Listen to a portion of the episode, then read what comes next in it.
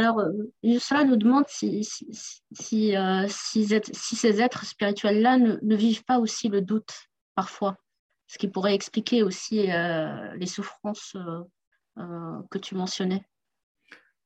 Alors, dans ce, que lui-même, parce que lui, il a, il, a, évoqué un peu des, sa jeunesse et, son devenir spirituel, donc dans des textes en prose, et, euh, et puis dans les témoignages que, nous avons, euh, euh comment dire, on ne voit pas de doute en tous les cas par rapport à sa foi. Bon, je pense, vous savez, elle y a dans la, la, certitude spirituelle, elle, elle, elle, se vit dans l'au-delà donc de la foi. La foi, c'est, elle est là, bon, ça c'est clair. Mais après, ces, ces, gens-là sont d'une telle vision donc, donc de certitude et qu'une que pour eux, il n'y a plus de doute par rapport, évidemment, à la présence de Dieu, par rapport. Là où il y a du, doute, parfois chez lui, c'est, enfin, c'est pas un doute, c'est, c'est une patience parfois, c'est dans son rapport avec le prophète. Parfois, il dit, écoute, euh, je, je, mais ça, c'est l'intimité, hein, qu'on les cherche, qu'on les saint avec le prophète. Je t'appelle et tu n'es pas venu. Et presque, il lui fait un reproche. Voyez, à un moment. Vous voyez, donc, euh, voilà, mais là, là c'est pas le doute, mais euh, euh c'est parfois des formes d'impatience qu'on peut avoir, parce que ce sont des humains. Hein.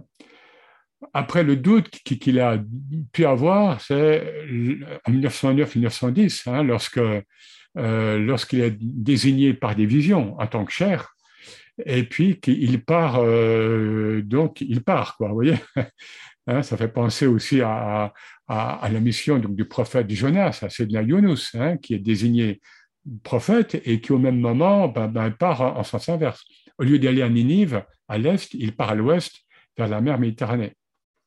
Voilà, donc, euh, mais je pense pas qu'il ait un doute sur sa, sur sa mission spirituelle.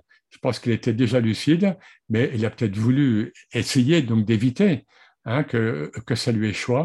Mais euh, bon, après, il s'est rendu à l'évidence. Donc, dans, dans, son, et dans sa mission de maître spirituel, je ne vois pas de doute. Je vois parfois même une sorte, euh, il faut le dire, d'agacement Hein, euh, que les humains ne comprennent pas. Souvent, il dit dans les poèmes, euh, euh, mais les humains dorment. Hein, ils sont endormis. Vous voyez, là, il, il reprend une parole attribuée tantôt au prophète, tantôt à, un, des premiers soufis. Hein, les, les, humains dorment et ce n'est que lorsqu'ils meurent qu'ils se réveillent. Et les maîtres spirituels, ils vivent souvent ça. Enfin, les êtres éveillés, quoi. voilà. Le doute, je ne le vois pas tellement chez lui.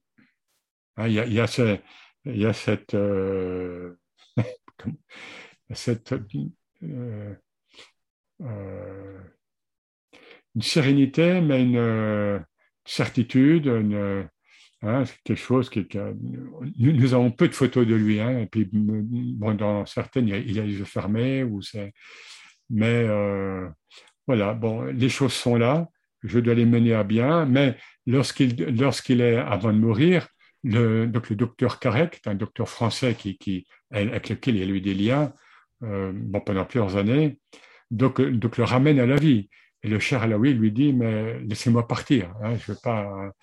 Et, il est mort, comme, comme tous ces gens-là, il est mort euh, assez jeune, hein, à 60 ans. Quoi.